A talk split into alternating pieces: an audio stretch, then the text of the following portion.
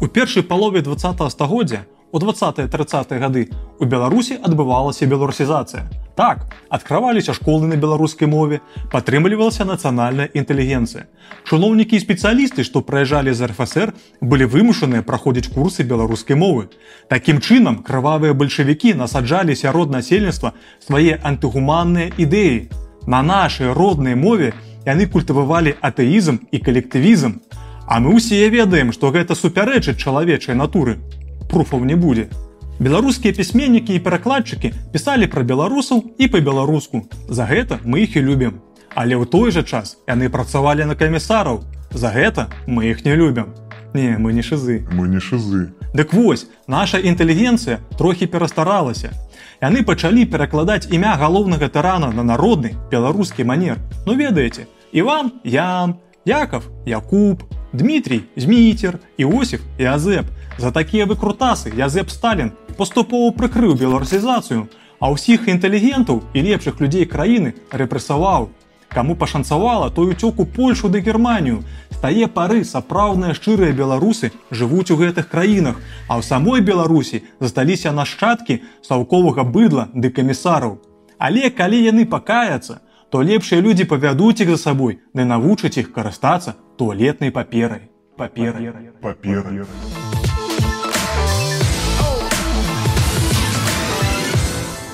Лал салам, друзья! Сегодня мы решили немного поговорить о так называемом языковом вопросе. Хочется затронуть не только его конкретные черты в нашей стране, но и более общие проявления в целом. Вы можете нас спросить, вы точно подходящее время нашли? Вы видели, что в мире творится? Во-первых, ожидайте на следующей неделе санкций личные. Украинскими националистами готовится провокация с участием западных журналистов в городе Харьков. Армія і місцева тероборона усіх захистять. Бесконечные обстрелы. Мы не знаем, когда оно прилетит и когда оно будет бить по нам. Валютные торги на московской бирже идут сегодня очень нервно. Доллар уже и поднимался до 116 рублей, и падал до 100. І будемо битись, поки не потемніє у наших очах. Бо ми воїни світла. і Ребята, только что упала, упал снаряд, это просто Также в Минобороны сообщили подробности атаки диверсантов на Запорожскую АЭС. Мы все это видим. А также немного знаем историю.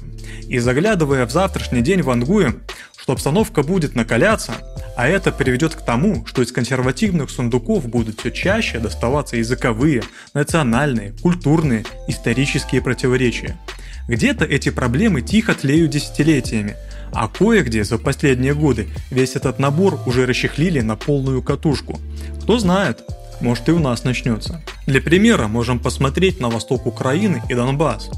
Массовый военный шукер, который разгорелся сейчас, начинался в том числе и под лозунгами свободы языка. Киевские националисты выступали за один государственный язык, а донецкие таких заходов не поняли. Или вот Латвия. Там в 90-е настолько встал языковой вопрос, что часть населения признали негражданами, а потом еще вступили в НАТО для защиты от мощной России. Поляки тоже очень сильно пекутся о чистоте своего языка, культуры и нации. Раньше они полонизировали белорусов и украинцев, и даже депортировали немцев из Силезии и Данцига. Сейчас они тоже вступили в НАТО и строят стену на границе с Белоруссией. Наверное, чтобы арабские мигранты не портили польскую кровь, или чтобы злая орда московских большевиков не топтала польскую почву. Помощь им, естественно, прибывают дополнительные контингенты войск НАТО. В СНГ это вообще больная тема. Украина, Литва, Латвия, Грузия, Молдова, Средняя Азия. Везде национальные правительства борются с гегемонией русского языка. Иногда и с русским населением. Справедливости ради стоит отметить, что Россия сама не против с кем-нибудь побороться, и чем дальше, тем сильнее. При этом такую позицию имеет как власть, так и множество русскоязычных граждан по всему СНГ. У меня вот такой вопрос. Для чего белорусам белорусский язык? Куда и для чего нам нужно использовать э, белорусский язык и зачем мешать делать вот эту мешанину и делать наших э, белорусских детей еще тупее, потому что они из-за белорусского не могут выучить русский язык. Белорусский и русский язык это диалекты одного языка. И мы долбим 20-30 лет уже долбим, чтобы у нас государственный язык был белорусский и русский. У нас один язык. Прямо сейчас под лозунгом о денацификации Россия пошла войной на Украину. Зачем надо было с барского плеча удовлетворять любые безгранично растущие националистические амбиции на окраинах бывшей империи? Из плотного ряда дерусификаторов выделяется Беларусь. Но и у нас языковой вопрос стоит и тоже связан с политикой. Оппозиционная группа НРМ как-то давно спела про этот культурно-языковой разлом. В песне «Минск-Минск» они проводят различия между белорусскими и русскими белорусами.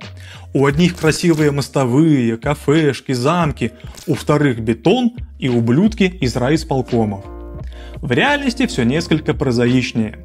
Некоторые граждане, желающие сохранить нацию, убьют тревогу, что белорусский язык убивают, а это неминуемо приведет к оккупации страны.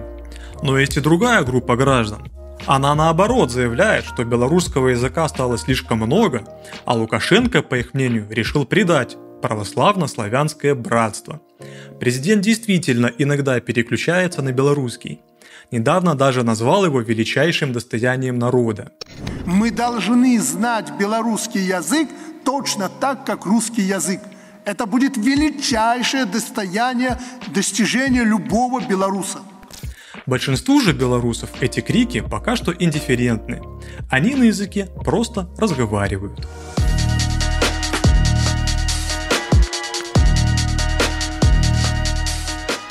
Сразу поставим лошадь впереди телеги. Различия в способе коммуникации сами по себе не являются причиной войн, депортаций и погромов. Зато это отличная искра в ситуации, когда все уже полито бензином. Например, в Канаде сосуществуют два языка. Казалось бы, отличная почва для внутренних конфликтов. Но в экономике долгие годы все было нормально, и мы не слышали об этнических конфликтах. А когда ударил коронакризис, разлом прошел между дальнобойщиками и полицией, а не языковыми группами. Точно так же другие культурные, этнические, религиозные отличия не являются причиной. Греческие киприоты не любят турок не из-за национальной кухни, а потому что одно государство отжало у другого собственность. Также культура не ходит по планете как абсолютный дух. У нее нет ножек. У нее есть носители. А значит отношение культур – это отношение носителей. Вот Франция колонизировала в давние времена африканскую страну Мали. И ее жители во многом превратились во французов. Конечно, диалектически французы тоже немного стали малийцами. А сейчас, по слухам, француза оттуда вытеснили российские ЧВК. Хотя русификации Африки мы не дождемся. Там уже деловито хозяйничает Китай. США обеспокоены, что негры могут перейти на иероглифы и кимчи, и поэтому посылают спецпредставителей в Гвинею, чтобы остановить строительство китайской военной базы. Все ради сохранения африканской идентичности. А еще стоит уяснить, что если где-то происходит разлом по этническому признаку, то где-то происходит крепкая спайка, чаще всего в классовой плоскости.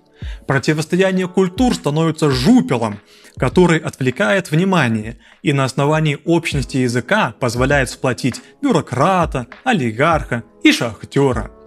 Так что вопрос одновременно очень простой а с другой стороны, нужно как можно лучше анализировать ситуацию, чтобы было что сказать соседу дяде Ване, когда тот заявит, что шумеры выкопали Персидский залив, и именно поэтому Кувейт должен войти в состав Вавилонского царства. Очень похоже на линейку. Или линейку не пространства, а линейку времени. В это трудно поверить, но ряд исследователей считают, что им удалось напасть на след Гипербореи. Аркаим, самый загадочный российский археологический памятник, был открыт на юге Челябинской области в 1987 году. По имеющимся научным данным, этот город был построен древними ариями.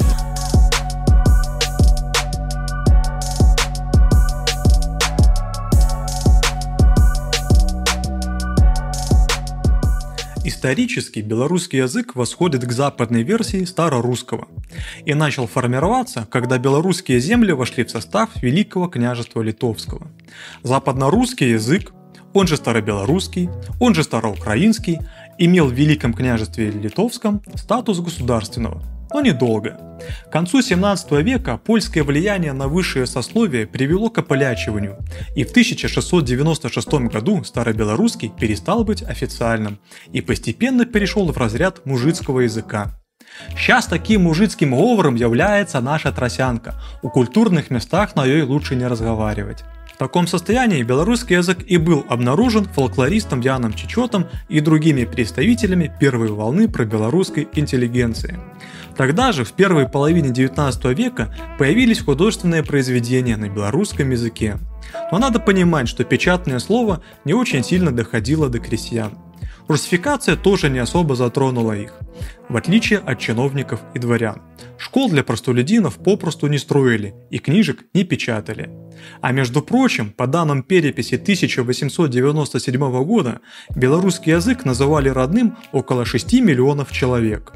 Так что крестьянское море варилось в собственном соку и говорило, как умело.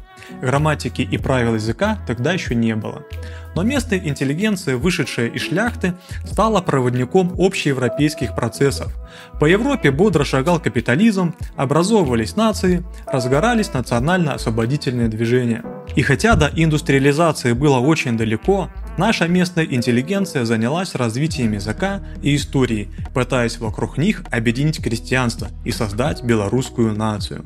К концу 19 века здесь появилась железная дорога, появились предприятия легкой промышленности, вчерашние крестьяне потянулись в города, чтобы стать пролетариями, а работа в промышленности предполагает какой-никакой уровень грамотности. С этих пор стало кому читать книги и газеты на белорусском языке. Начала массово зарождаться новая формация белорусской интеллигенции, более освободительной и менее романтичной. Тем более, что после революции 1905 года власти Российской империи официально разрешили использовать белорусский язык в печати. Но настоящий перелом случился после Октябрьской революции 1917 года. Было объявлено право народов на самоопределение, а образование стало важнейшей целью нового правительства. Белорусский язык был материальной действительностью и единственным способом для вовлечения людей к образованию и производству. На каком языке ты будешь объяснять вчерашнему крестьянину математику, инструкцию к станку и премудрости марксизма? Естественно, на том, который ему понятен. 1920 году был создан Белорусский государственный политехнический институт, в 21 Белорусский государственный университет, в 22 году в БССР был создан Институт белорусской культуры, в 1928 году он преобразован в Белорусскую академию наук. В 1934 году на белорусском языке было издано 997 уникальных книжных единиц, общим тиражом 8 миллионов 464 тысячи экземпляров. Напомним, что это происходило всего через 13 лет после того, как закончилось военное время, длившееся на белорусской земле почти 7 лет. Поэтому реальность далека от фантазий фейсбучных националистов, у которых орда московитов пришла завоевать и ассимилировать все живое. В жизни даже автор первой грамматики белорусского языка Бронислав Тарашкевич вообще-то работал в Белнацкоме при советском правительстве.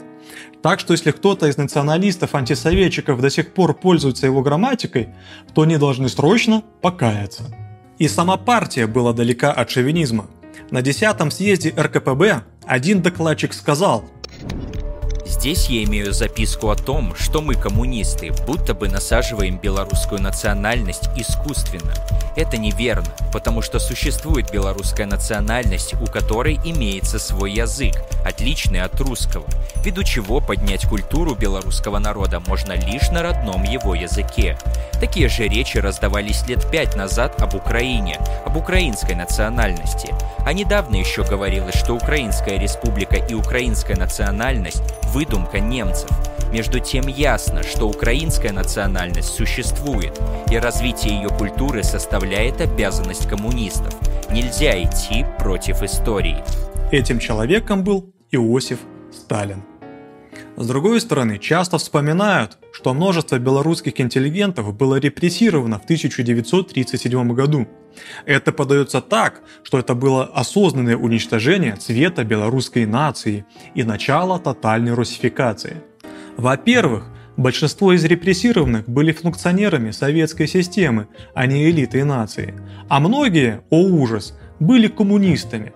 И во-вторых, на сентябрь-октябрь 1938 года в БССР из 6817 начальных школ, предоставивших данные статистическим органам страны Советов, на белорусском языке вели занятия 6581, то есть 96,9% школ, а на русском всего 219. Доля детей, проходящих обучение на русском языке с 1 по 4 класс, составляла 6,3%, с 5 по 7 класс также 6,3%, и с 8 по 10 12,1%.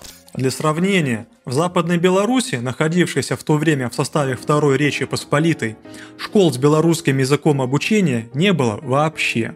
Так что история о том, что в Советском Союзе белорусский язык был гнобим, это сказки. Язык жил естественной жизнью.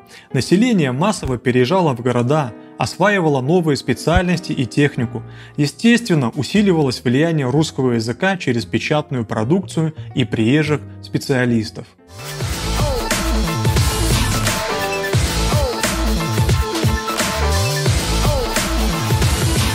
Закату Советского Союза местная номенклатура, коммерсанты, красные директора и интеллигенция действовали в одном направлении.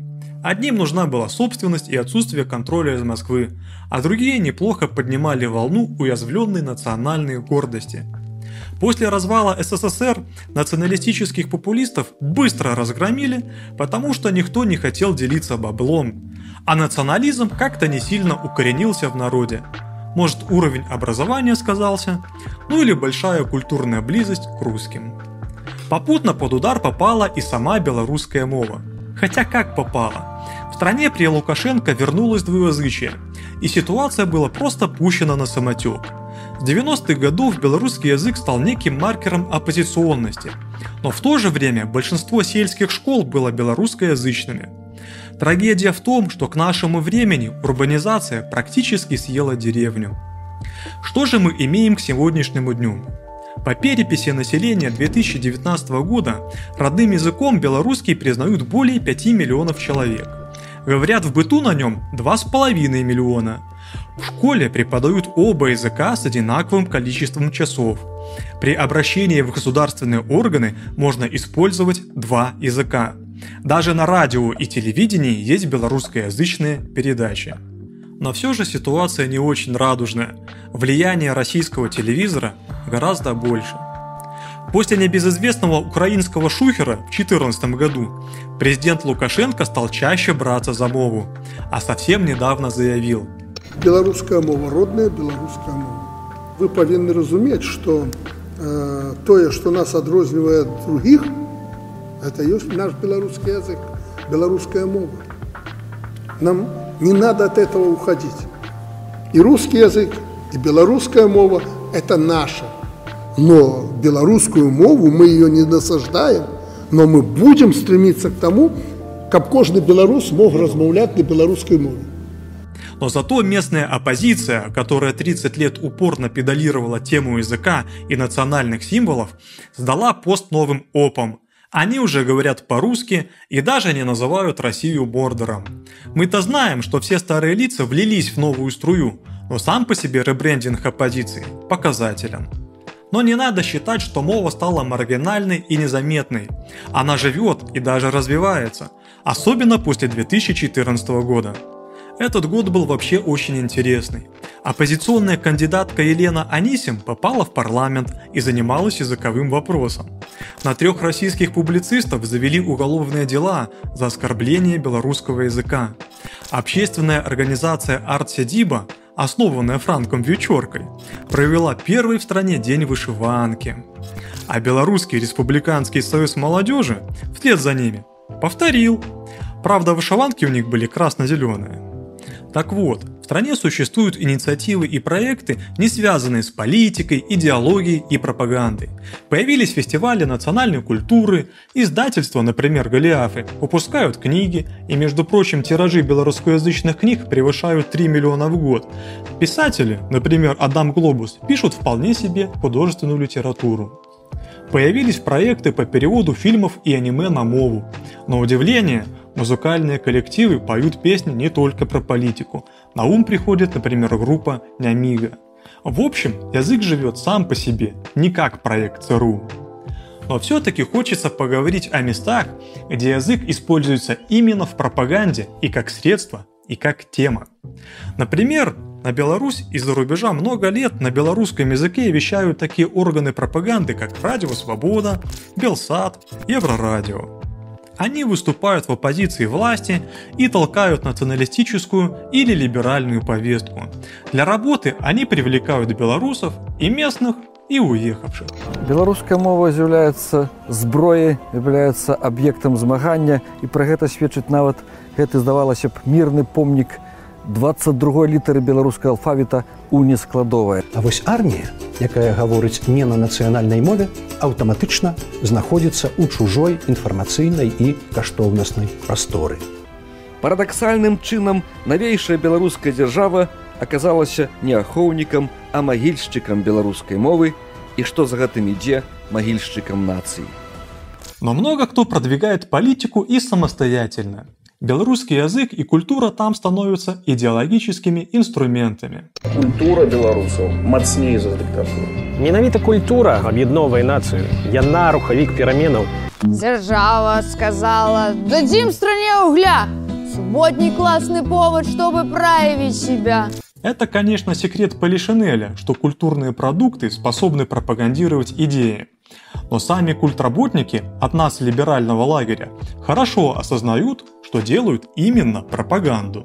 Подруга а, сказала, знаешь, вот я показала твой мультфильм мужу, и он сказал, что все понравилось, только вот, Юля, ты не обижайся, а, твой ролик, он немножко пропагандистский. Я говорю, ни хрена себе, мой ролик это чистая пропаганда. Да, чистая, да. как слеза ребенка. Он супер пропагандистский. Политическая музыка, само собой, тоже существует. В ней имеются как древние мастодонты вроде Лявона Вольского, так и молодая поросель.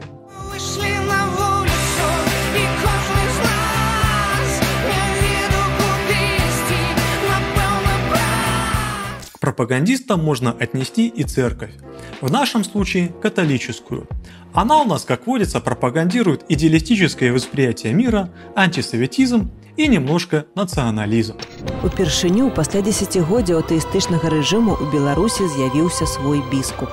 Калі будете жадаць адзін аднаму добра, будете заўсёды жыць Езусам, чаго вам жадаю. А еще костел немного проповедует концепцию европейских наций. Константин Калиновский належит нашей истории, як той, хто усведомлял белорусов, як особную нацию – якая мае право на самовызначение. Имеется и откровенно русофобский отдел использования мовы. Ребята воюют на Украине, учат украинцев стрелять и одновременно вещают на Беларусь свою русофобию. Ну и куда без молодых, поджарых рыночников-антисоветчиков. Камуністычны рэжым 20 стагоддзя адзін з самых жудасных перыядаў у гісторыі нашай краіны. Вера ў Бога значна больш рацыянальная за атэізм. Логіка можа паказаць, што Бог ёсць. Капіталізм і свабодны рынок нараджаюць значна менш эгоістычных людзей. Першымі беларускімі пашпартамі былі пашпарты БНР, якія дазвалялі грамадзянам свабодна перамяшчацца па ўсёй Еўропе. А еще нам на глаза попалась интересная личность. Журналист Денис Ивашин. Он находится в заключении, но сейчас не об этом. Вот он со своими коллегами. А вот здесь с партией националистов БНФ – вот интересное фото Дениса с бандеровских чтений в Украине. А тут он раздает милые ленточки совместно с чисто культурным проектом Симболь Бай. Жена у Дениса тоже боевая. Сначала молится Богу, а потом желает смерти советским оккупантам. Именно из-за этого всего белорусская речь приобретает яркий оттенок политизированности. Теперь я считаю, что это еще маркер своих. Теперь нужно подумать, это человеку просто так удобно говорить, или это у него консервативно-либерально-националистическая фига в кармане?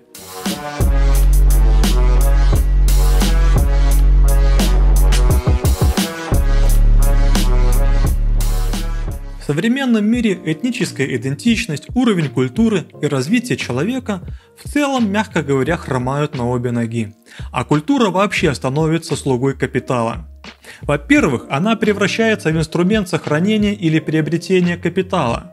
С помощью ее государство мобилизует население для войн, с помощью их капитал отводит от себя классовое недовольство, а также проводит пропаганду. Во-вторых, при существующей системе культура коммерциализируется и становится товаром. Она не производится от порыва чувств, а от желания денег и, следовательно, деградирует. В-третьих, культура становится инструментом, повышающим прибыли капитала. Народная одежда, орнаменты, музыка, говор превращаются в местный колорит, привлекающий туристов, а симфония Баха превращается в саундтрек к рекламе пива. Также стоит отметить, что национальная культура жива, покуда ее носители способны ей заниматься. Но чем дальше развивается глобальный капитализм, тем больше растет социальное расслоение. В странах периферии люди заняты банальным выживанием, и им не до высоких империй. А в развитых странах Следой, конечно, получше, но отсутствие доступного жилья, защиты материнства и уверенности в завтрашнем дне приводит к тотальному падению рождаемости. Например, в Британии это привело к тому, что большинство женщин за 30 являются бездетными. Беларусь и Россия тоже вымирают. Зато выросли ставки по ипотеке, а 45% российских заемщиков берут новые кредиты для обслуживания старых. При этом узкая прослойка богатых чувствует себя хорошо. Показатели люксового гиганта LVMH, предоставляющего товары и услуги роскоши, растут двухзначными темпами. Выручка LVMH за 2021 год выросла на 44% до 64,2 миллиардов евро. Amazon, Microsoft и Alphabet заключили больше сделок в 2021, чем за предыдущие 10 лет. Но этих богатых буратин так мало, что они не могут обеспечить роста культуры. Поэтому элитарное искусство тоже деградирует. Ну и самый главный момент. Капитал должен самовозрастать и захватывать рынки. Если ему мало своей страны, он выходит за границы и там подавляет более слабых. Это политкорректно называют глобализацией. Специалисты, оборудование, инструкции, кино – все приезжает из метрополии и происходит сглаживание отличий. Именно этот процесс экономической зависимости ассимилирует маленькие народы. Именно поэтому в Украине и Грузии предлагают сделать английский язык вторым государственным. Еще 30 лет назад никто на просторах бывшего СССР не мог и подумать о том, чтобы изучать китайский язык. Теперь же недалек тот час, когда он может стать третьим государственным языком в Беларуси. Экономика диктует свои условия. Ирак стал главным бенефициаром китайской инициативы «Один пояс, один путь» в 2021 году. Багдад получил 10,5 миллиардов долларов инвестиций при общих затратах Пекина в размере 60,5 миллиардов долларов. С 2020 по 2021 годы инвестиции Китая в арабские и другие ближневосточные страны выросли на 360%. Ждем появления китайско-арабской тросянки. Смесь иероглифов и вязи. Это будет восторг лингвиста.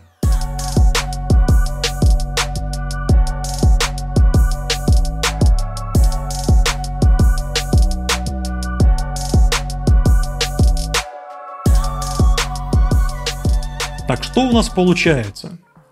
Капитализм – это система общего производства, то есть хозяйственные связи во всем мире сплетаются и перемешиваются, а вслед за этим происходит перемешивание людей.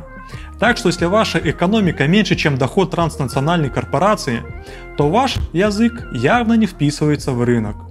Весь мир и далее будет становиться более одинаковым. Но это все же не приговор. Культуру вместе с языком, творчеством, искусством можно освободить от ранее рассмотренных негативных влияний товарно-денежных отношений.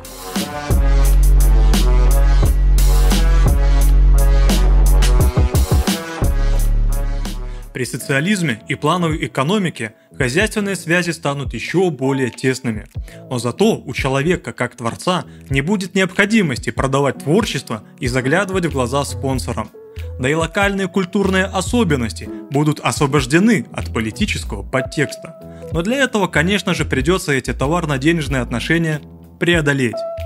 Подписывайтесь на канал, приходите на кружки, будем преодолевать вместе.